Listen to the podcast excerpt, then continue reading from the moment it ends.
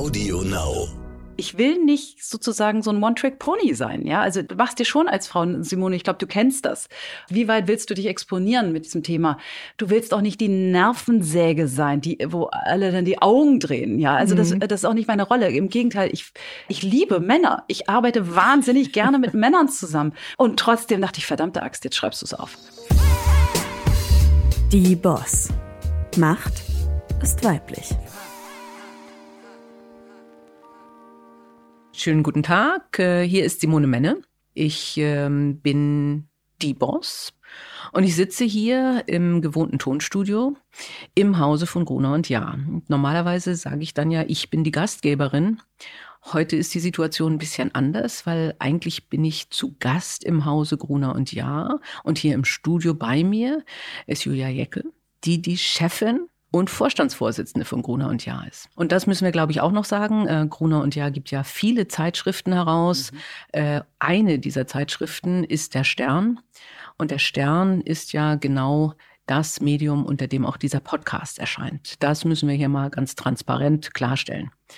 Herzlich willkommen in diesem Studio, Julia, und danke, dass ich bei dir im Hause sein darf. Danke, liebe Simone.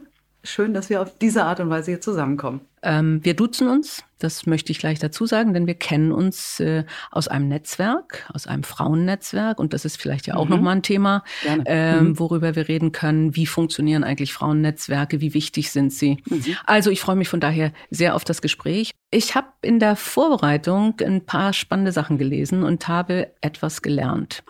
Und zwar, dass es ein von der Leyen-Syndrom gibt und ein Merkel-Syndrom. Und äh, in einem Artikel stand tatsächlich, dass du beides erfüllst. Das von der Leyen-Syndrom, das kenne ich auch, bedeutet einfach eine Frau, die kann gar nicht wahr sein. Ja, die sieht super aus, die hat einen tollen Job, die hat einen tollen Mann, die hat tolle Kinder. Da stimmt einfach alles. Äh, wo ist der Haken? Ja, das ist, glaube ich, auch tatsächlich so, dass das bei einigen Frauen Neid äh, hervorruft oder dann auch beschrieben wird wie, ach ja, aber in Wirklichkeit kann das wohl nicht stimmen oder irgend sowas. Und das Merkel-Syndrom ist, naja, die ist Kanzlerin und hat Karriere gemacht, äh, weil sie ja nichts anderes hat. Keine Kinder, äh, der Mann hält sich zurück äh, und sie ist Wissenschaftlerin und sie sieht das alles ganz sachlich. Mit welchem Syndrom fühlst du dich wohler oder würdest du sagen, nichts davon ist richtig? Äh, Jetzt hast du es mir natürlich in den Mund gelegt. Ich, ich, also irgendwie äh, Syndrom klingt ja auch schon mal nach fast nach Krankhaftigkeit. Insofern fühle ich mich in, bei, von beiden nicht so wirklich angesprochen. Aber äh, es zeigt einfach, wie schnell nach wie vor auch in Deutschland Schubladen aufgehen ähm, bei Beurteilung von Menschen und ganz besonders bei Beurteilung von Frauen. Aber ich, sag mal so, ich kann verstehen, dass sich Menschen ähm, abgleichen und fragen, okay, wie die kriegt das hin, warum kriege ich das nicht hin, was verbirgt sich dahinter? Das ist, glaube ich, normal, dass man, das mache ich ja auch mit, äh, mit anderen Menschen, mit anderen Frauen. Ähm, ja, aber ehrlich gesagt, ähm, noch, noch mal, ich fühle mich eigentlich von keinem angesprochen oder umgedreht formuliert. Ich finde beide Frauen, Ursula von der Leyen und Angela Merkel, fantastische Frauen, von denen ich mir gerne ähm, an unterschiedlichen Stellen Scheibchen abgucke. Und ich denke, das Wichtige ist, und auch das müssen wir als Gesellschaft ja lernen, es gibt eben sehr unterschiedliche Frauen. Und egal wie du bist, du kannst Karriere machen, du kannst Kinder haben, du kannst äh, alles machen, was du gerne möchtest. Aber dass Naja, da so ein bisschen. Das, genau, du kannst alles machen. Also das wäre schön, wenn es so wäre. Genau. Okay, da, aber da kommen wir bestimmt noch komm, mal drauf. Kommen wir dann auch noch mal Ja. drauf. Ja, genau. Ähm, das heißt aber an sich ähm, kannst du schon auch verstehen, dass es dann Frauen gibt, die das vielleicht als Entschuldigung nutzen und sagen, ja, aber ähm, ich habe ja die Kinder und deswegen kann ich nicht das machen, was sie macht oder ähm, ich, also dass, dass es Äh, auch benutzt wird. Ach, ich weiß nicht. Also ehrlich gesagt, nur weil ich meinen Weg so gehe, wie ich ihn gehe, heißt es ja noch lange nicht, dass andere diesen Weg so gehen sollen, wie sie ihn gehen. Ich finde wirklich, Emanzipation ist das, dass jede, jeder und jede das Leben so führen kann, wie sie es will. Und ich finde, ich bin nur wirklich die Letzte, die jetzt irgendjemandem vorschreibt, ähm, dass man irgendwie Verantwortung für ein Unternehmen äh, übernehmen sollte und dass nur das der Weg zum äh, Glück ist, sozusagen the pursuit of happiness. Das ist mein, mein, mein Weg und der macht mir Spaß und ich habe tatsächlich auch das Glück, dass ich einfach einen fantastischen modernen Mann habe, mhm. mit dem ich das zusammen machen kann. Ja, das ist ein interessanter Punkt, den, den viele Frauen bringen. Guck, dass du einen guten Partner findest. Ja, das hat Sheryl Sandberg ne? äh, genau. in ihrem Buch ja. gesagt ähm, und da ist schon was Wahres dran. Ich glaube, mhm. kein, keine Frau sollte sich den Partner danach suchen, ist das der Mann, mit dem ich, äh, wie soll ich sagen, mein Berufsleben vollstrecken kann, sondern hat ja schon noch was mit es Liebe zu tun. Auch, es sollte auch Liebe dabei sein, genau. Gut. Ja. Aber es hilft, wenn du jemanden an der Seite hast ähm, und umgedreht ja genauso, wenn man sich als Team sieht. Mhm. Ja, ja. Ähm, das heißt, ihr teilt euch alles auf. Ja, wir sind ein, wir sind ein Team. Ja. Das ist wirklich so. Ähm, gerade in diesen Corona-Zeiten war mein Mann der Hauslehrer ja. sozusagen ja, ja. Ähm, und hat zu Hause das Homeschooling übernommen. Wir haben, er hat sogar Butterbrote geschmiert und wir haben sozusagen quasi Pseudoschule gespielt zu Hause. Und das war natürlich super für mich, muss ich sagen. Ja, wobei das hilft, glaube ich, nicht, wenn man so Rollenspiele macht. Ja, das hilft. Das, nicht, das weil man muss ja die Trennung lustiger. machen zwischen Vater und, ja, ja, ja, und genau. Lehrer und genau, okay, absolut. Mhm. Da haben wir, es war das einfach was Spielerisches. Ja, ja. Es gab auch Pause. Okay. Klar, ein bisschen Auslauf. Ja, ist gar wichtig. ja, klasse. Ja. Ähm, ja, aber dann kommen wir vielleicht gleich mal zu einem sehr akuten Thema. Ähm, kurz bevor wir hier angefangen haben zu reden, gab es eine Pressekonferenz ja. äh, von Frauen, ähm, und zwar hochkarätigen Frauen äh, aus allen Gebieten, äh, Wissenschaft, äh, Sport, Wirtschaft, ähm, äh, Kunst. Ja. Und äh, da wurde darauf hingewiesen, dass es einen Gesetzentwurf gibt äh, zur Teilhabe von Frauen in Führungspositionen, ähm, der eigentlich ziemlich totgeschwiegen wird. Und, äh, und der stecken geblieben ist quasi Der stecken bisher. geblieben mhm. ist, ja. Mhm. Äh, und äh, wo ich ganz toll finde, dass sie jetzt aufstehen und, äh, und da sagen hier, es muss was passieren, mir reicht's, ich will, ich will in Führung. Äh, und ich habe eben im Radio gehört, weil, weil eben auch gesagt wird, häufig Frauen wollen ja gar nicht so richtig. Äh, was, was hältst du von so einem Gesetzentwurf? Also erstens finde ich es ähm, super, dass ähm, dabei sind ja Janina Kugel, äh, Maria Furtwängler etc., ähm, Jutta Almdinger, dass diese Frauen sich kümmern und dafür einsetzen. Und du, im Grunde geht's ja, muss man ja mal aussprechen, hier um die Frage der Quote. Mhm. Und da muss ich ein bisschen ausholen. Ich selbst habe einen ich weiß gar nicht wie lange, aber lange, lange, lange habe ich mich mit Händen und Füßen gewehrt. Ich glaube, das geht dir ähnlich, irgendwie im Kontext der Quote gesehen zu werden. Ähm, ich habe Verantwortung seit acht Jahren äh, für Grunwald ja als Chefin und das bin ich bestimmt nicht wegen der Quote. Und trotzdem, allein diesen Satz, den ich jetzt sage, irgendwie ist er doof. Mhm. Denn ähm, wir haben gerade die Albright-Studie wieder gelesen es ist ja erschreckend, dass auch gerade in der Zeit der Krise, wo Deutschland so viel nachzuholen hat, was Frauen in Führung angeht, wir sind da ja wirklich weit abgeschlagen zu anderen westlichen ähm, Ökonomien oder Gesellschaften. Und das einzige Land, was rückwärts sich bewegt. Genau, das wollte ich gerade sagen. Hm. Und in dieser Corona-Zeit, was passiert hier? Wir ver verkleinern noch an vielen Stellen die Vorstände oder die Geschäftsleitung und äh, homogenisieren sie und homogenisieren heißt in diesem Fall vermännlichen sie.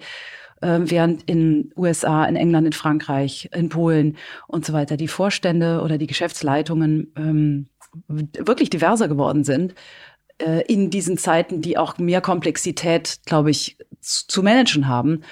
Und insofern muss ich wirklich sagen, das tut einfach brutal weh. Mhm.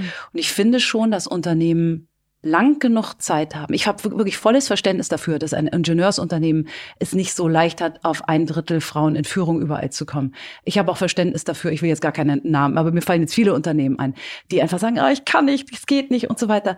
Ich kann Probleme nachvollziehen. Es fällt geht nicht über Nacht. Aber Entschuldigung, wir haben jetzt, ich weiß nicht, wie viel, wie viel Jahre Zeit gehabt, dass sich Unternehmen vorbereiten können. Und das ist ja das Interessante an der Albright-Studie. Die setzen ja deutsche Unternehmen aus der gleichen Branche genau. in Relation zu ihrer Peer Group in Amerika, in England, in Frankreich. Und komischerweise geht's an anderen Stellen schon. Insofern muss ich jetzt heute sagen, Mann, oh Mann, oh Mann, wenn es nur durch Androhung von Sanktionen geht, dann äh, gefällt mir das nicht. Mir gefällt es gar nicht. Ich, äh, also ich finde es unangenehm. Wir haben, da können wir vielleicht auch gleich nochmal drüber sprechen. Ich habe im eigenen Haus versucht zu zeigen, dass es anders geht. Aber trotzdem, wenn heute Unternehmen sich hinstellen und sagen, also pff, ich mache da null Prozent und es ist mir auch egal und ich kann das auch alles nicht und es soll so bleiben, ja, dann tut's mir leid. Mhm. Dann muss der Gesetzgeber doch agieren. Das finde ja. ich wirklich. Und ich habe selbst erlebt, vielleicht ähm, kann ich da nochmal aus eigenem Erfahren sprechen. Vor vielen, vielen Jahren, da war ich ja noch nicht Chefin des Hauses, sondern sogenannte Verlagsgeschäftsführerin. Und ich erinnere mich, dass der Spiegel eine Titelgeschichte publizierte mit Ursula von der Leyen auf dem Titel. Ursula forderte an, in dem Moment eine Quote von 30 Prozent. Das war das erste als Mal als Familien, damals, ne? genau, mhm. als Familienministerin, Frauenministerin etc. Es war das erste Mal, dass eigentlich das so vehement eingefordert wurde. Ähm, und da merkte ich plötzlich, wie auch in meinem Hause hier bei Grunhold ja sich was veränderte. Plötzlich entstand eine große Nervosität, weil doch klar war, huch, das wird jetzt ernst. Und tatsächlich habe ich verstanden, Politik ist eben die Androhung von Sanktionen auch. Und es scheint dann in Deutschland nur so zu gehen. Also das sage ich mit, muss ich sagen, mit, es knirscht alles bei mir. Ich wehre mich dagegen. Ich, ich glaube, bei Katzen machen so Stemmpfoten. So sitze ich hier gerade. Ja, aber es geht halt offenbar nicht anders. Insofern freue ich mich wirklich ganz besonders, dass diese Frauen ähm, jetzt bei der Pressekonferenz äh, äh einstehen dafür. Kriege ich gerade Redezwang, aber ich kann jetzt noch weiter erzählen, weil Stichwort einstehen es ist einfach nicht leicht für Frauen in Führung, sich mit dem Thema so zu assoziieren. Du willst nicht in diese Schublade gepackt werden und so eine Art One-Trick-Pony sein. Du bist ja ganz schnell plötzlich die Frau in der Wirtschaft, die immer über das Frauenthema spricht. Und, und, und gerade jetzt in der Krise will ich ja auch selbst, ich spreche jetzt mal sehr bewusst über mich, wahrgenommen werden als eine Managerin, als eine Verlagschefin, die es schafft, mit ihren Kolleginnen und Kollegen zusammen, mit dem ganzen Haus hier, gemeinsam mit großer Kraftanstrengung gut durch diese Krise zu mhm. kommen. Mhm. Das möchte ich, dass wahrgenommen wird. Und ich möchte nicht wahrgenommen äh, werden als diejenige, die zuallererst sozusagen für Frauenthemen einsteht. Und trotzdem ist es so wichtig und deshalb habe ich ähm, auch ähm, vor ja, nur ist auch schon länger her, aber sechs Wochen nach Beginn der Krise auch ähm, in die Tasten gegriffen und einen größeren Text dazu mhm. geschrieben in der ja. Zeit. Ja, da ähm, sollten wir auf jeden Fall gleich noch mal drüber reden. Ja, aber das ist, ich, ich habe mich da durchaus schwer getan. Mhm. Ähm, und trotzdem fand ich es richtig, weil wenn ich es nicht mache, dann ist das einfach nicht gut. Ich will jetzt nicht sagen, wer soll sonst machen. Es gibt noch andere Frauen, die es machen können, aber ich finde schon, dass mir dann auch eine Verantwortung zukommt, die ich wahrnehmen möchte. Ja, und es müssen ja mehrere sein. Nicht? Absolut. Also das Frau Almendinger hat ja auch sehr deutlich ja. äh, auch in der Talkshow äh, äh, gesagt, was bedeutet die Krise für Frauen, ja. äh, ähnlich wie du in dem Artikel. Ähm, äh, Nochmal schnell zur Quote. Also bei mir ging es ähnlich. Nicht? Ich habe äh, gestern zu Janina gesagt, ähm, vor, äh, vor der Pressekonferenz. Janina Kugel. Ne? Janina mhm. Kugel, die äh, heute ja bei der mhm. Pressekonferenz war. Ähm, wir, ähm, ich musste 50 werden, bis ich gedacht, äh, bis ich die Quote wollte. Ja. Und noch im Podcast, den ich mit Janina Kugel hatte, hier die Boss, ja. hab, haben wir debattiert, ist eine Quote für einen Vorstand richtig oder falsch? Und ihre Argumente waren sauber äh, und sie hat mich überzeugt. Also ich musste 60 werden, bis ich auch an Quoten in Vorständen geglaubt habe. Und du hast völlig recht, das war ja mit Ansage. Ja, wir haben lange genug immer wieder gesagt, wenn es nicht passiert, wird es ein Gesetz geben müssen. Und jetzt ist es da, liegt als Entwurf da und es lohnt sich, denke ich, dafür zu kämpfen. Also das äh, ist in anderen Ländern übrigens, äh, gibt es die schon. Aber dann dann kommen wir mal dazu, was, was hast du denn hier im Hause gemacht? Also das, äh, wie funktioniert das? Ich, ich habe gelesen, ihr seid ganz gut aufgestellt mit Frauen in Führungspositionen. Ich glaube, ich kann das so sagen. Also wir sind, fangen wir mal jetzt äh, an der, in der Geschäftsleitung an. Da sind wir zu dritt, äh, Stefan, Olli und ich ähm, ich als CEO, also sind wir ein Drittel, ich sage jetzt mal CEO zählt vielleicht mhm. noch ein Quäntchen mehr. Ähm, ich denke, da ist schon manchmal eine Stimme extra. Also da sind wir jedenfalls, finde ich, ganz okay. Und dann, wenn wir unsere Top-Führungskräfte angucken, das ist ein Kreis von etwa 160 Leuten, sind wir jetzt bei 46 Prozent Frauen. Ja, super. Und ähm, innerhalb dieses Kreises haben wir noch den Kreis der Chefredakteure, die bei uns in einem Verlag natürlich von besonderer Bedeutung sind. Äh, und da haben wir inzwischen eine Quote von knapp die Hälfte sind Frauen. Und bewusst spreche ich auch nur über die Chefredakteure und Rinnen an der, also die Number mhm. Ones, nicht die Stellvertreter. Das wird ja gerne benutzt, um mhm. sich die Quoten ein bisschen besser hinzumarmeln. Und das gilt auch für unsere. Wir haben noch eine große Tochter in Frankreich, Prisma Media. Die sind auch, ähm, muss ich sagen, sehr divers. Und das ist nicht über Nacht gekommen. Das ist außerdem nicht über Quote bekommen, sondern wir haben, wir haben uns darum gekümmert. Das ist meine Verantwortung, aber es ist auch die Verantwortung meiner männlichen Kollegen. Ich habe einfach moderne, ich sag mal vernünftige Männer, normale Männer an der Seite, die einfach ergebnisorientiert arbeiten. Ja, aber Die- irgendwie müsst Ja, ihr ja einen Mechanismus haben. Also, naja, also, äh, also ich hatte ja das Glück, mir mein Team zusammenzusuchen. Ja, ja. Äh, Erstmal fangen wir damit an. Da suchst du dir natürlich keine Männer, von denen du sagst, was seid ihr denn für Männer? Sondern du suchst dir Männer, mit denen man gerne, mit denen ich, mit denen Frau auch gerne zusammenarbeitet. Und es ist mir eine Freude, mit den beiden zusammenzuarbeiten. So, und das sind Männer, die haben wirklich keinen Bias in sich. So, und wir haben schlicht und ergreifend an vielen Stellen wahnsinnig gute Erfahrungen gemacht mit Frauen in Führung. Ja, und wie haben wir das hinbekommen? Jetzt, ich habe gesagt, wir haben keine Quote und das ging auch nicht über Nacht. Du brauchst aber, also es braucht Zeit. Als ich hier angefangen habe, waren wir in der Führungsspitze schon ein sehr männliches Haus. Interessanterweise Mhm. hat der, der Medienberuf das, das Gefühl, dass es irgendwie ganz viele Frauen sind. Das ist aber nicht so. In den Entscheiderebenen sind gar Wie nicht so so, viele. Frauen. Das Mhm. ist äh, ganz komisch. Äh, aber ich glaube, es hat auch ganz viel, und das wird häufig unterschätzt, zu tun mit einem Klima in einem Unternehmen, mit der Sprache, mit der gesprochen wird, mit der kommuniziert wird, mit der ich spreche, mit der meine Kollegen sprechen. Ist es eine, ein menschlicher Umgangston? Trotz aller, wir sind ja hier kein Softie-Verein, sondern wir, hier, hier geht es auch tough zu. Wir haben wichtige unternehmerische Ziele. Wir haben große Restrukturierung immer mal wieder dabei. Wir sind in schwierigen Märkten unterwegs. Äh, Wir haben an anderen Stellen starkes digitales Wachstum, wo wir wirklich Gas geben müssen. Also das ist hier kein, kein Kinderfasching, sondern hier wird wirklich hart gearbeitet und trotzdem kann man ja auch anständig und gut und auch mit einer guten Sprache miteinander umgehen. Und es geht weiter. Wie sind die Weihnachtsfeiern? Ja, was, ja, äh, was passiert in den Weihnachtsfeiern? Wie feiern wir Weihnachten? Ist das so, sind das Feiern, die Frauen genauso Spaß machen? Ähm, über was wird gelacht? Welche Witze werden eigentlich heimlich gemacht? All das, glaube ich, macht, it makes a difference am Ende, ob sich eine Frau auch hier wohlfühlt. Also bei Weihnachtsfeiern, da kann ich mir das gut vorstellen, als ich äh, bei Lufthansa in die Sphären kam, wo man eingeladen wurde als Frau zur Weihnachtsfeier. Das war als Hauptabteilungsleiterin. Da gab es genau zehn und zwar ganz, ganz lange Zeit. Und äh, jede Frau wurde dann platziert an einem Vorstandstisch zusammen mit einem Altvorstand. Also man war dann die Tischdame. Und äh, ansonsten waren die Weihnachtsfeiern ja, doch schon eher männlich ausgeprägt im Sinne von, wir rauchen Zigarren und trinken viel. Ja, jetzt hast du es ja schön umschrieben. War das bei genau. euch so ähnlich? Nee, das war jetzt nicht so, äh, also unsere Weihnachtsfeiern waren, glaube ich, immer ganz okay, aber ich glaube, es gibt ja auch andere Formen von Weihnachtsfeiern, wo klar ist, ehrlich gesagt, was da am Ende des Abends passieren soll, ähm, in welcher Rolle Frauen sind, in welcher Rolle Mitarbeiterinnen sind. Ich will es jetzt ehrlich gesagt gar nicht weiter Ja, okay. umschreiben. Ich glaube, jeder weiß, was ich meine. Ja, das ist auch bei Karnevalsfeiern so. Mhm. so wie du es beschreibst, liegt es eindeutig an der Spitze.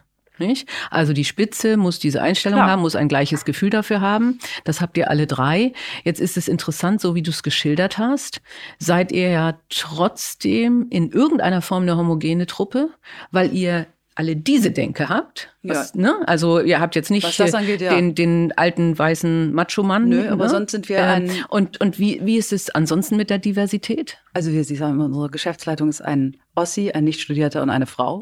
okay. Wir sind total divers. äh, ja, aber jetzt habe ich nochmal deine Frage. Also sonst die Diversität, weil das ist so, so ein Punkt, abseits weil, weil oh. nicht, weil, weil unterentwickelt. so immer so ein Punkt ja auch ist. Nein, wir sind sehr wo- homogen. nicht? Wir sind sehr homogen, was ich sag mal die Herkunft, die soziale Herkunft angeht. Denn das ist bei Medien ja eigentlich wichtig, dass man auch da verschiedene äh, Perspektiven also da einnehmen haben wir kann. echt noch Ne? einen Weg zu gehen. Da sind Ja, wir unterentwickelt, ja, ja. würde ich jetzt mal sagen. Wir sind, ähm, was ähm, sexuelle Orientierung angeht, würde ich sagen, ein sehr modernes Unternehmen. LGBTIQ sind wir, glaube ich, breit aufgestellt und hier wird keiner disk diskriminiert, sondern ich glaube, die meisten fühlen sich wohl auch mit ihrer, ähm, ich mag immer diesen Begriff der geschlechtlichen Orientierung nicht. Ich meine Mhm. einfach mit wem sie lieben. Mhm. Das ist Mhm. einfach der schön, viel schönere Ja. Begriff. Muss man nicht gleich an Sexualität denken. Ähm, so, und äh, aber im, was die, die soziale Herkunft angeht, Migrationshintergrund unterentwickelt. Wir sind sehr homogen und das ist nicht gut. Ja, es ist, es ist schon witzig. Ich denke, da muss man immer wirklich bewusst drauf achten.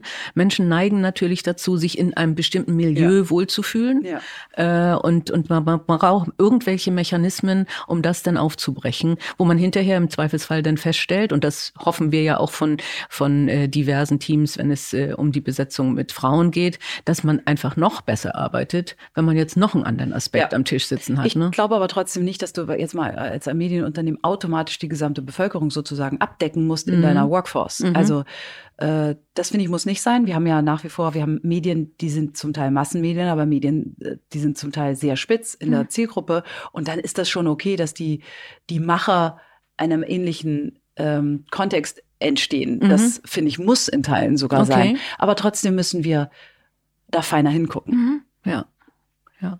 Ähm, du hast, ähm, kommen wir noch mal auf den äh, Artikel und auch auf die Allright-Studie. Ja. Ähm, du machst dir Sorgen, ähm, dass es jetzt nicht hier im Hause, aber äh, in der Gesellschaft tatsächlich eine Corona-Krise dazu führen kann, dass Frauen, aber vielleicht auch andere äh, schlechtere, äh, schlechter gestellte äh, Gruppen äh, eigentlich wieder einen Rückschlag erleben. Ähm, und ich glaube, das hat ja, dein, dein Artikel hat eine, eine gute, aber an einigen Stellen wahrscheinlich auch eine ziemlich blöde Reaktion hervorgerufen, oder? Also wo, wo wirklich ganz komische Kommentare kamen, wo ich auch manche gelesen habe, die Frauen sollen sich doch nicht so anstellen, und zwar von Frauen, äh, sondern soll mal anpacken. Ah, dann, also ich fand, äh, so habe ich es gar nicht erlebt, ehrlich gesagt. Ich habe mich eher Teil eines Love Storms gefühlt, okay. gefühlt ah, ja. was ich in der Form so auch noch nicht erlebt hatte. Ich kann ja mal für unsere Hörerinnen und Hörer ein bisschen erklären, Erklär wie es dazu mal kam. Bitte, ja. Also es war äh, einige Wochen ähm, Krise vergangen. Ich spürte, wie sich mein Leben irgendwie verändert hätte, ab, und zwar abseits der, der, der Dinge, die wir jetzt durch Corona erlebt hatten. Aber irgendwas war anders geworden. Dann fing ich an, ein bisschen reinzuspüren und es merkte, mein Leben ist männlicher geworden. Ähm, Im Berufskontext, das war ich überhaupt gar nicht mehr gewohnt. Ich war plötzlich in ganz vielen Sitzungen mit ähm, Geschäftspartnern, im eigenen Haus und so weiter, die im weiteren Kontext, die plötzlich viel männlicher waren. Das fand ich komisch. Da fing ich an, darüber nachzudenken. Das parallel kamen dann so Erlebnisse wie, äh, das war zu der Zeit, als gerade die unglückliche Kommunikation des Wechsels an der Spitze von SAP war. Mhm. Ähm, wirklich, es war einfach eine unglückliche äh, Kommunikation, wo am Ende ein Mann und eine Frau eine, waren in einer Doppelspitze, haben SAP geleitet und schwuppdiwupp ging das nicht gut und die Frau hörte auf und es klang so wie jetzt ist Krise, jetzt muss der Mann ran. Ja, wir also brauchen, also einen, wir brauchen jemanden, der Entscheidungen treffen war. Ich will da gar nicht mhm. äh, in die Details, das steht mir auch gar nicht zu, das zu kommentieren, nur die Kommunikation war nicht gut. Ähm, und gleichzeitig machte man den Fernseher an und man sah immer die ganzen Ministerpräsidenten in einer großen, äh, ich sag mal, ähm, Selbstsicherheit äh, und es waren irgendwie die, die, die die dominanten Player waren, waren Männer und dann sprach ich zufällig mit Giovanni De Lorenzo, dem Chefredakteur der Zeit in einem anderen Kontext und er erzählte ihm das und ein guter Chefredakteur am Nachmittag schrieb er mir ein SMS, sagte Julia, schreib das doch mal auf, was du da sagst. Dann habe ich darüber nachgedacht, wie eingangs sagte ich ja, ich, ich will nicht sozusagen so ein One-Trick-Pony sein, ja. Also du willst, du, du machst dir schon als Frau, Simone, ich glaube, du kennst das, äh, auch gerade in der Zeit, als du bei Lufthansa warst. Wie weit willst du dich exponieren mit diesem Thema? Du willst auch nicht die Nervensäge sein, die, wo alle dann die Augen drehen, ja. Also mhm. das, das ist auch nicht meine Rolle. Im Gegenteil, ich, ich finde, ich, ich liebe Männer. Ich arbeite wahnsinnig gerne mit Männern zusammen. Mein ganzes Leben lang habe ich Spaß daran und das soll auch bitte weiter so sein. Und trotzdem dachte ich, verdammte Axt, jetzt schreibst du es auf. Und habe dann tatsächlich darüber geschrieben, wie sich auch Führungskreise veränderten. Ich glaube schon, dass in der Krise klar wurde, äh, plötzlich hattest du mehr mit den CEOs, den CFOs zu tun, die wirklich, wo die wirklichen Entscheidungszentren sind in den einzelnen Unternehmen und nicht die Gremien, wo man mal dann ein bisschen mehr auf die Diversität achtet, mhm. die man dann mhm wo man repräsentativer ist und so weiter, sondern es zeigte mir einfach, Mann, wir sind nicht so weit, wie wir wie wir dachten. dachten. Liegt es auch daran, und darüber habe ich in der Zeit ja. geschrieben, das habe ich auch auf LinkedIn gepostet und beide Texte haben eine unf einen unfassbaren, ähm, also ich habe es so noch nie erlebt, wie viel, wie solche, wie so ein Text etwas verändern kann, auch eine Diskussion auslösen kann. Jutta Almendinger äh, hat dann parallel diese Themen ventiliert. Sie hat sogar gesagt, wir werden 30 Jahre zurückgeworfen. Ja, da, genau. Die ist, die ist, ja da kernig, was ich gut mhm. finde. Ähm, das habe ich mich nicht getraut zu sagen, weil ich es nicht weiß. Ich weiß es wirklich nicht. Ich bin auch, ich bin nicht deprimiert. Ich glaube, wir können ja Dinge ändern. Mhm. Ähm, aber wir müssen schön hingucken. Ja. Liegt es auch daran, dass Frauen sich mehr dann berufen fühlen, sich mehr um den Haushalt und die Kinder zu kümmern? Und nicht den Hauslehrer haben, sondern die Hauslehrerin? Also sagen wir so, ich glaube schon, dass diese klassische Rollenverteilung, die ja immer noch in uns drin ist, in diesen Corona-Zeiten mhm. spürbar war. Mhm. Dass schon meistens die Frau diejenige war, die tendenziell die Rückschritte beruflich hingenommen hat, kurzfristig, und dem Mann, wie man so schön sagt, den Rücken freigehalten mhm. hat. Ich glaube, da gibt es inzwischen ja auch Statistiken, die mhm. das ja. belegen. Ich hoffe, dass das sich schnell wieder korrigiert, aber es war auf jeden Fall sichtbar. Mhm. Und es war natürlich, die, die Frauen sehr belastet waren, die dann Homeoffice hatten, äh, plus die Belastung mit den zum Teil ja desaströsen Zuständen in den Schulen. Also genau. nicht überall, aber an mhm. einigen Stellen. Mhm. Männer waren auch sehr belastet. Mhm. Es war unterschiedlich. Mhm. Ähm, äh, unterschiedliche Konstellationen, aber ich glaube, die Frauen insgesamt im größeren Maße. Jetzt gehen wir nochmal auf die die Tatsache, du hast es eben angesprochen und ich habe es genauso erlebt, wie du sagst. Ich wurde ganz selten als Finanzexpertin eingeladen von Medien, sondern immer als, jetzt erzählen Sie mal, wie das eigentlich ist, als Frau im Vorstand oder als erste Finanzvorständin im DAX und so weiter, nicht? Also ich bin selten eingeladen worden für ein richtig handfestes äh, Finanzthema. Nun sitzt du ja in Medien, kannst da ja auch sage ich mal, in Richtung vorgeben. Mhm. Trotzdem passiert es ja immer noch, dass, äh, dass man äh, eher die Männer als Spezialisten einlädt. Also wir sehen es gerade mal in den Virologen, äh, aber auch in anderen Rollen. Ähm, und manchmal höre ich sogar auf Konferenzen, wir haben Frauen eingeladen, aber die sind nicht gekommen. Ähm, könnt ihr da als Medien Frauen anders platzieren? Solltet ihr das tun? Äh, also sagen wir so, in unserem Hause würde ich, soweit ich das umreißen kann, habe ich schon den Eindruck, dass in vielen Redaktionen sehr intensiv darauf geguckt wird, eine gute Durchmischung zu haben, ähm, was die Protagonisten angeht. Natürlich können wir da was tun. Ähm, aber richtig ist auch, das will ich auch nicht wegreden, in den Talkshows, wenn Talkshow-Macherinnen, sind ja häufig Macherinnen, mhm. und Redaktionsleiter, Leiterinnen sagen, Mensch, Viele Frauen sagen ab, das ist keine Ausrede. Das passiert auch wirklich mhm. häufiger. Das weiß ich von allen Gesprächen. Ich kenne die Protagonisten ja eigentlich alle. Und das ist keine Ausrede, sondern äh, viele Frauen sagen dann, oh, ey, das tue ich mir jetzt nicht an. Das ist ja auch anstrengend ähm, und nicht nur vergnügungssteuerpflichtig. Also da kommt da kommt beides zusammen. Aber ich, ja, wir haben eine Verantwortung in den Medien ähm, und so gut es geht, versuchen wir die wahrzunehmen. Ja. Wobei, ich muss noch eines dazu sagen, wir sind, das ist mir auch wirklich wichtig, dass ich das sage, Gruner und Jahr ist ein Haus, das wirklich unabhängige Redaktionen hat. Wir glauben tief an das Chefredakteursprinzip. Mhm. Und ich bin also die Letzte, die jetzt irgendeinem Chefredakteur sagt, pass auf, das musst du jetzt so oder so machen. Aber natürlich ist ein Geist, der immer ja. in einem Haus herrscht, wirkt. Ja, so, so wie du ihn vorhin beschrieben hast, genau. so wirkt das natürlich entsprechend, dass man dann auch ja. sagt, okay, äh, wir wollen das auch anders ja. darstellen. Aber weil du sagst, ähm, oder ich erinnere mich jetzt an meine eigene Zeit, ich habe, glaube ich, die ersten fünf Jahre, weil du sagst, du bist nicht eingeladen hm. worden, um über Finanzthemen zu sprechen. Ich habe die ersten, bestimmt die ersten fünf Jahre, mich ganz schwer getan, über das Frauen, Frauenthema zu sprechen, weil ich dachte, ich will erstmal wahrgenommen werden für das, was wir hier tun. Ja. Und erst nach, nachdem auch alle gesehen haben, wir kriegen hier was hin, wir kriegen eine Transformation hin, äh, wir können vielleicht sogar was als Verlag besser als der ein oder andere. Ähm, das fand ich war für mich die richtige Reihenfolge, dann zu sagen, okay, jetzt äußere ich mich auch zu den anderen Themen, die mir wichtig sind. Mhm. Und dazu ist äh, Diversität als eines von diversen anderen Themen. Ja, dann kommen wir vielleicht mal zur Transformation. Du hast den Job ja übernommen, ich glaube ziemlich gleichzeitig wie ich auch, 2012. Ja, richtig. Ja. Mhm. Ah, ja. Ähm, mhm. Da warst du auch gerade, ich glaube, deine Zwillinge waren ja, ganz klein. klein. Ja. du klein. hast es trotzdem gemacht. Ja. Äh, also du hast den Job angenommen und hast dann auch eine Riesentransformation gemacht. Hast du da mal drüber nachgedacht? Äh, kann ich das verbinden äh, mit den Kindern oder will ich, wär, wäre ich eigentlich lieber zu Hause gewesen, aber ich konnte gar nicht ablehnen? Ja, also ich sag mal so, ich man ist ja dann doch von seinem Umfeld geprägt. Ja. Ich hatte eine Oma, die war Medizinerin, die hat in den 30er Jahren Medizin studiert, da haben die Männer Frauen raus im Hörsaal geschrien in Berlin. Mhm. Als sie, das hat sie mir einmal erzählt, als sie in den Hörsaal ging. Meine Mutter war Kinderärztin, war immer ihr ganzes Leben lang berufstätig und hat es prima hinbekommen, das Vereinbaren von Beruf und äh, Familie. Und das war für mich gar keine Frage. Das war keine grundlegende Frage. Trotzdem im Nachhinein muss ich sagen, das war natürlich brutal. Also muss man jetzt mal sagen, ja. Zwillinge. In, äh, ich habe damals noch die Financial Times Deutschland eingestellt. Och, das war also insgesamt einfach schlicht. Ähm, hm, das war schon viel. Mhm. Brauche ich nicht wegreden. Äh, das hinterlässt auch gewisse Spuren. Dachte ich so kürzlich so, wenn man sich so ins Gesicht guckt. Aber so trotz allem glaube ich, und das ist mir wirklich wichtig, das möchte ich auch an viele, an den, gerade den jungen Frauen sagen. Das, was ich hier mache, da sind Belastungen dabei, ja. Aber zuallererst macht es macht Freude. Spaß, ich ja. habe das Glück, mit so vielen interessanten Männern und Frauen zu tun zu haben. Gerade im Journalismus, gerade im Medienbereich.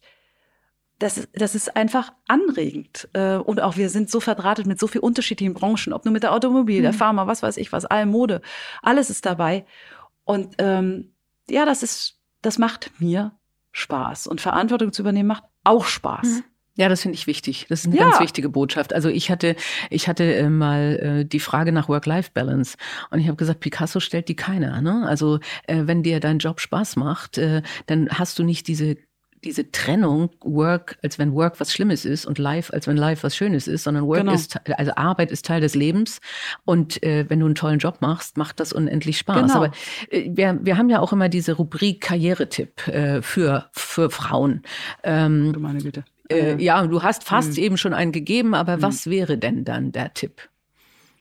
Boah, also bin ich ja ganz schlecht bei sowas. Ähm, also ja, implizit hast du schon ein paar Sachen gesagt. Ich glaube wirklich, das Wichtigste ist, dass man irgendwann erspürt, wo macht mir was Freude? Wo kann ich wirksam sein? Wo kann, wo spürt jemand, dass ich hier war und mhm. irgendwas besser gemacht mhm. habe? Und wenn du das selbst spürst, kriegst du das zurück. Du wirst besser. Du kriegst mehr Selbstbewusstsein. Ähm, und das zu erschnüffeln, das mhm. ist, glaube ich, nicht ganz leicht. Das mhm. hat bei mir auch eine Weile gedauert. Und dann bin ich auch erstmal rummeandert. Ich konnte mich nie richtig entscheiden. Bin ich jetzt auf der Redaktionsseite oder auf der ne Unternehmensseite? Und am Anfang dachte ich, was mache ich denn hier? Sieht mich denn jemand und so weiter? Ach je. Ähm, und aber irgendwann kommt der Moment, wo du spürst, jetzt bin ich hier richtig. Und dann kann ich nur sagen, rein in die Schlacht. Es üben, es machen und man lernt durchs Machen. Ja. Ja, auch durch Fehler machen. Und Absolut. da muss man den Mut haben. Ja. ja, wenn ich zurückgucke, was wir, du erinnerst mich jetzt gerade an das Jahr 2012, was hab, haben wir alles falsch gemacht? Was habe ich alles falsch gemacht? Was würde ich heute anders machen? Mein Gott. Ja, und ähm, ja, aber dadurch, ich glaube wirklich, dass du nur dadurch wächst. Ja. Aber dann nochmal zur Transformation. Also ähm, insbesondere Printmedien sind ja schon seit längerer Zeit wirklich absolut unter Druck. Ja, also ja. Äh, durch äh, durch große pra Plattformen, durch Internet, durch äh, Menschen, die nicht mehr so viel lesen. Ja. Und du musstest hier viel umbauen. Also ja. ähm, was was ist da? Was war die größte Herausforderung und was ist jetzt für dich in die Zukunft guckend die größte Herausforderung? Ich glaube, am Anfang war die größte Herausforderung, als wir übernommen haben, der Druck, der von fast mehr von außen kam, aber dann noch von innen kam. Wir müssen jetzt alles Alte über Bord werfen und ganz viel Neues dazu kaufen und das ist die Geschichte. So, äh, das war wirklich der massive Druck, der auf uns okay. lag. Äh, auch ein bisschen ähm, der Weg, den Axel Springer damals gegangen ist und so weiter. Und wir spürten irgendwann, nee, das ist nicht das, was zu uns passt. Wir haben so fantastische Marken. Wir haben auch weiterhin ein gutes Printgeschäft, mit dem wir was anstellen können. Mhm. Ähm, und trotzdem mussten wir massiv wachsen im Digitalen. Und da haben wir aber gesagt, wir bleiben weiter ein Verlag. Ich benutze den Begriff Verlag auch gerne. Mhm. Das hat was mit dem Finanzieren von Kreativität zu tun.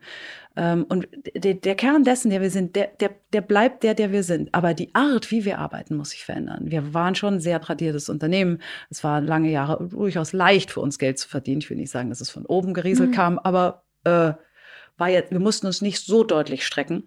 Und das war plötzlich ganz anders geworden. Mhm. Also wir sind äh, aus heutiger Sicht, glaube ich, sind wir erstmal ein viel digitaleres Haus geworden. 40 Prozent unseres Umsatzes sind inzwischen digital, auch ein großer Teil unseres Ergebnisses ist digital. Und trotzdem glauben wir fest daran, dass man auch mit Print weiter Geld verdienen kann. Wir haben in den letzten Jahren 30 neue Magazine lanciert. Aber wir lancieren sie eben anders, schlanker, schneller. Wir probieren mehr aus. Ähm, sie sind viel schneller profitabel äh, als früher. Und, Oder weg. Oder weg, absolut. Und mhm. das ist nicht der Untergang des Abendlandes. Mhm. Das mussten wir selbst erstmal lernen. Das mussten auch die Beobachter, die auf uns guckten, außerhalb der Branche. Sagen, wenn man Magazin einstellte, ist das jetzt kein Versagen, sondern ja, dann hat's halt nicht geklappt. Dann mhm. versuchen wir was Neues. Mhm. Aber wir haben, wir sind eigentlich in allem viel mutiger geworden. Und haben uns mehr in die Schlacht gestürzt und das hat uns gut getan. Und wir sind auch viel effizienter geworden. Wir mussten, das will ich auch mal deutlich sagen, lernen, dass Effizienz nichts Schreckliches ist, sondern was, wie soll ich sagen, ein sorgsames Einsetzen von Ressourcen eigentlich auch was Anregendes mhm. sein kann. Mhm. Und manchmal sogar was Kreatives sein mhm. kann und es nicht bäh ist. Also auch das, das kriegst du auch nicht über Nacht gelernt und so, sondern das dauert. Und natürlich haben auch sich unsere, ich würde mal sagen, unsere Führungskräfte die haben sich nicht verändert, sondern wir haben uns miteinander verändert. Wir haben eigentlich miteinander viel gelernt. Wir haben aber auch ein paar Führungskräfte verloren und äh, an ganz vielen Stellen, oder wir wollten auch ein paar verlieren, so würde ich es mal formulieren, ähm, und haben sehr vielen Leuten im Haus Chance gegeben, übrigens eben auch Frauen. Mhm. Äh, die gesagt haben, Mensch, in dem Neuen steckt eine Chance für mich. Ich kann hier schneller Karriere machen und auf geht's. Und das hat uns alle zusammengeschweißt. Das ist auch wichtig in diesen Zeiten, weil wie du richtig sagst, wir laufen in Printmarkt ist ein strukturell rückläufiger Markt und trotzdem haben wir weiter fantastische Magazine, mit denen wir gutes Geld verdienen und die vor allen Dingen viele tolle Leser haben. Aber im Digitalen sind wir eben ganz gut unterwegs. Was heißt Aber digitaler? Was, was heißt es, wenn ein Verlag digital ist und Geschäft mit Digitalisierung macht? Sehr gute Frage, Simone. Weil Digitalisierung kann ja alles und jedes. einfache Antwort ja. drauf, weil die, es gibt völlig unterschiedliche Antworten darauf. Es gibt Verlage, die definieren digital äh, überwiegend durch Classified-Geschäft, also Rubrikenanzeigen. Für uns ist es eher ein publizistisches Geschäft, also ein, das Übersetzen unserer journalistischen Inhalte in die digitale Welt. Mhm. Dann überwiegend werbefinanziert, zunehmend aber auch paid.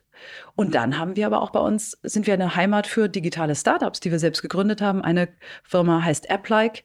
Ähm, eine, das ist eigentlich wirklich eine tolle Geschichte. Zwei junge Gründer kamen zu uns, haben mit uns zusammen ein, ein, das ist eher eine, eine, eine Vermarktungsplattform für App-Publisher okay. gegründet. 80 Prozent des Umsatzes heute in den USA wird aus der Schanze heraus gemacht, von Tag eins an hochprofitabel. Ähm, ich glaube, 70 Millionen Euro Umsatz aus dem Nichts, fast ohne Anlaufverluste. Das passiert selten, dass einem sowas gelingt. Das ist jetzt meine, will ich nicht verhehlen, meine kleine Jubelgeschichte. Aber sie, sie gibt es. Und das ist ähm, toll, dass wir sowas Und das ist dann ja ein ganz also anderer Bereich. Ja, äh, das ist, ja, das ist eben, eine, ja, das hat nichts mit klassischer Publizistik zu tun, es hat aber was mit Vermarktung zu tun. Das können wir gut. Also das finde ich spannend, weil das die Herausforderung ist ja dann, tatsächlich. Wenn ich das noch sagen darf, und dann sind wir aber auch noch Dienstleister. Wir machen zum Beispiel für, ich sag mal, eine Automobilindustrie. Äh, bei Territory äh, sind wir eine der größten Agenturen in Deutschland mit 1000 Mitarbeitern. Machen wir die gesamte Social Media Kommunikation für ah, große ja. Automobiler weltweit äh, Employer Branding, was überwiegend digital. Also es ist bei uns sehr facettenreich. Es ja. ist sehr komplex und das erfordert dann, glaube ich, auch ganz schön viel Management äh, Attention, dass du nicht zu kleinteilig wirst, aber trotzdem auch Dingen Raum gibst, die wachsen können. Mhm. Ist das schon disruptiv oder ist das Weiterentwickeln? Disruptiv wäre ein totaler Bruch. Ja, also für uns ist es, also wir standen unter dem Druck, könnt ihr nicht ein bisschen disruptiver sein, sozusagen im Angang unserer Strategie. Und nicht einfach aus, nur die Artikel jetzt genau, ins Internet stellen. Das ist aus meiner ja. Sicht nicht disruptiv, sondern das ist eine Entwicklung. Äh, äh, es ist jetzt keine ganz langsame Entwicklung, sondern schon eine sehr kraftvolle Weiterentwicklung, würde ich sagen, die wir da betrieben haben in den letzten Jahren, die uns auch Kraft gekostet hat. Aber was uns noch zu Pass kommt, ist einfach, wir sind Teil eines großen Konzerns. Wir sind Teil von Bertelsmann, ähm, einer der weltgrößten äh, Medienunternehmen mit irgendwie ja, 50 Prozent der New York Times Bestsellerliste ist in Händen von Bertelsmann. Ähm, okay. Mhm. Und ja. so haben wir bei Bertelsmann zusammen die Bertelsmann Content Allianz formiert, wo wir alle Divisionen Buch, Fernsehen, Radio, UFA als Produktionsgesellschaft, wir bei Gruner und Ja, wo wir einfach viel enger zusammenarbeiten ähm, und ja, und, und so mehr Schlagkraft bekommen und einfach eine Chance haben, mhm. und zwar eine sehr realistische Chance haben gegen die großen Plattformen. Mhm. Denn dazu hast du ja auch gefragt. Ja, genau. Ist Instagram eine Konkurrenz? alles ist eine Konstanz, also ich meine für alles, Facebook, ja. Instagram, äh, äh, Amazon, äh, Netflix, alles ist für uns massive Konkurrenz, sowohl was den Endkonsumenten angeht, im Sinne von Aufmerksamkeitsstehlen, mhm. aber natürlich auch in der Vermarktung. Mhm.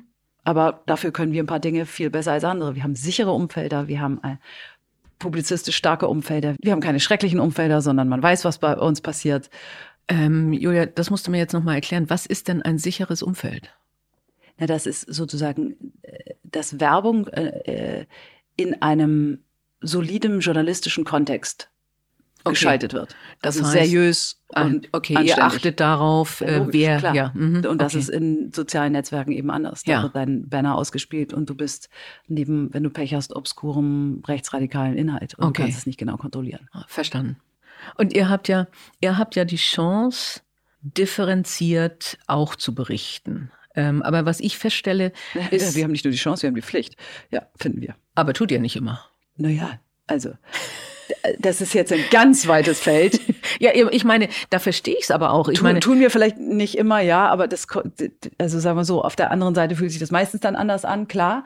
Aber insgesamt würde ich sagen, sind wir ein Haus, wenn ich mir unsere Marken angucke, äh, Geo, Kapital, ähm, auch die Brigitte, der Stern.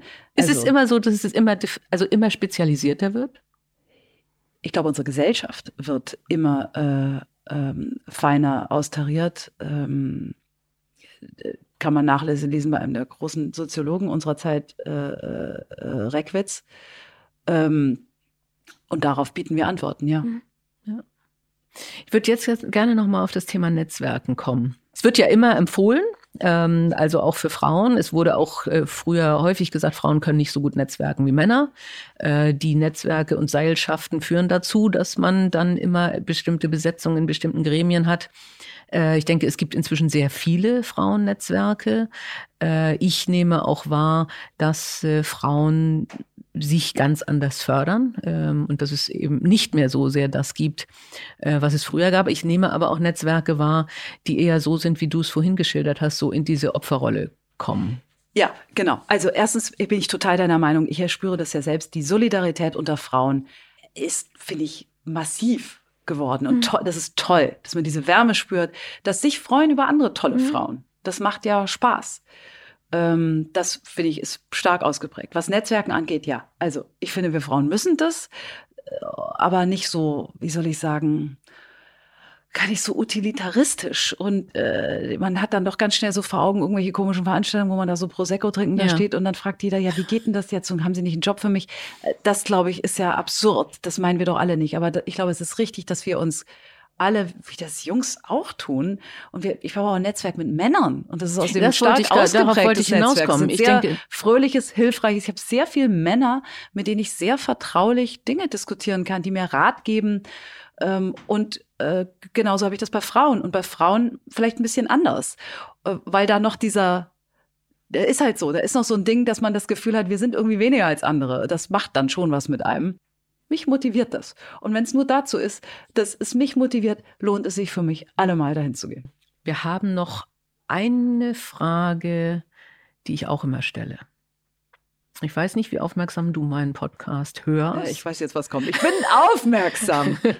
Hast du schon was vorbereitet? Nein, Wie ist der glaube, Titel es- äh, einer da- Autobiogra Nein, ich deiner nicht. Autobiografie? Ich bin nicht gut bei sowas beim Vorbereiten. Ich muss sowas spontan. Das ist also stell mir die Frage so. nochmal. Also, wenn du eine Autobiografie schreiben würdest, ja, ob jetzt Meine oder eigene Autobiografie. deine eigene in 20 Jahren oder in 30 oder äh, auch jetzt, manche Ja. schreiben ja schon mit 40 äh, äh, Autobiografien. Wie wäre der Titel? Oh, yes. Also, ähm, erstens mal bin ich mir ziemlich sicher, dass ich nicht in die Verlegenheit käme, eine Autobiografie zu schreiben. Äh, ich glaube. Äh, Gilt nicht als Antwort. Ja, warte, warte, warte, warte, warte. Aber das glaube ich wirklich. Also, ich, äh, ich glaube, das ist einfach A, für die Menschheit zu langweilig und B, für mich zu langweilig, sich mit mir selbst zu beschäftigen. Aber jetzt zur Frage, wie würde man es denn, wenn ich es doch täte, nennen? Da muss ich sagen, ich glaube, der beste Titel einer, einer Biografie ist weg. Der ist vergeben. Das ist mein wirklich Lieblingstitel. Das ist nämlich der Becoming von Michelle Obama. Becoming als Buchtitel mit dieser wunderbaren, wie soll ich sagen, Mehrdeutigkeit, wie sie zu dem geworden ist, was sie ist. Erst mit sich selbst, das persönliche, individuelle entwickeln, dann im ersten Chapter, im zweiten Chapter, wenn ich mich recht erinnere, im, das, die Entwicklung in der Partnerschaft, in diesem Fall mit ihrem Barack, ähm, das prägt ein und dann, also Becoming Me, Becoming Us und der letzte, der letzte Aspekt, das letzte Kapitel, Becoming More. Dass Okay. dann, wie sie sozusagen den Raum, den sie bekommen hat, als Ehefrau des Präsidenten der Vereinigten Staaten von Amerika, sich diesen Raum zu nehmen, dafür auch zu arbeiten, war sehr fleißig, und hat wirklich neben Auftritt gefeilt, wusste, dass sie Verantwortung hat, dass alle auf sie gucken und daran dann auch zu wachsen. Ich finde diesen Titel Becoming einfach fantastisch. Also insofern äh, äh, bin ich raus. oh, ja, mal schauen. Aber also das heißt, ähm, Michelle Obama ist für dich ein Vorbild und du hast das Buch, du, du kannst es uneingeschränkt empfehlen. Ich habe es nicht gelesen. Ja, ich kann, ich habe mich damit auch intensiv beschäftigt. Ich habe eine kleine Geschichte dazu. Ähm, Michelle Obama ist, wird publiziert von Penguin Random House äh, Bertelsmann. Sie sollte, wann war das vor? War das im letzten Jahr oder im vorletzten Jahr? Nach Deutschland kommen zur Buchpromotion. Ähm, der Chef von ähm, Random House, damals Penguin Random House, Markus Dohle, hat mich gefragt, Julia, willst du nicht die Buchvorstellung mitmachen vor deutschen Journalisten? Ähm, in, in Berlin 60 Minuten Gespräch mit Michelle Obama. Da habe ich natürlich nicht zweimal drüber nachgedacht, mhm. habe ich direkt Ja gesagt.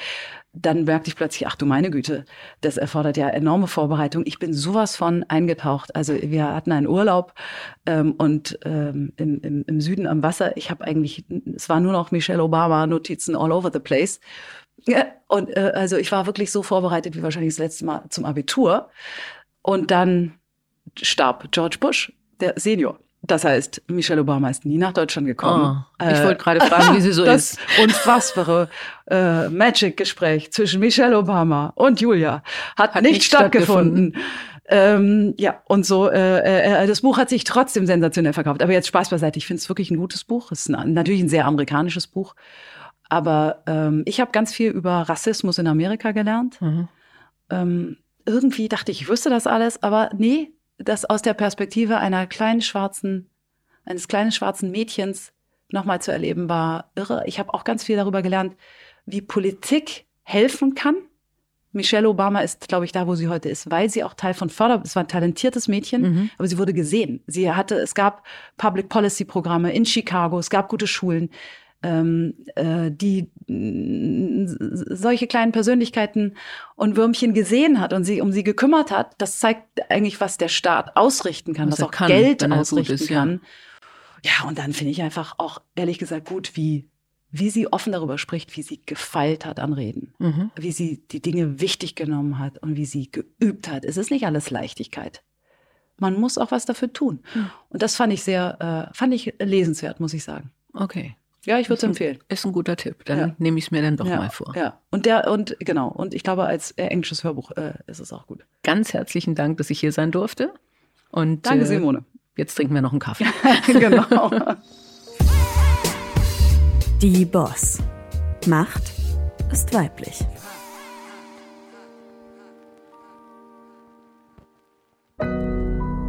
Audio Now.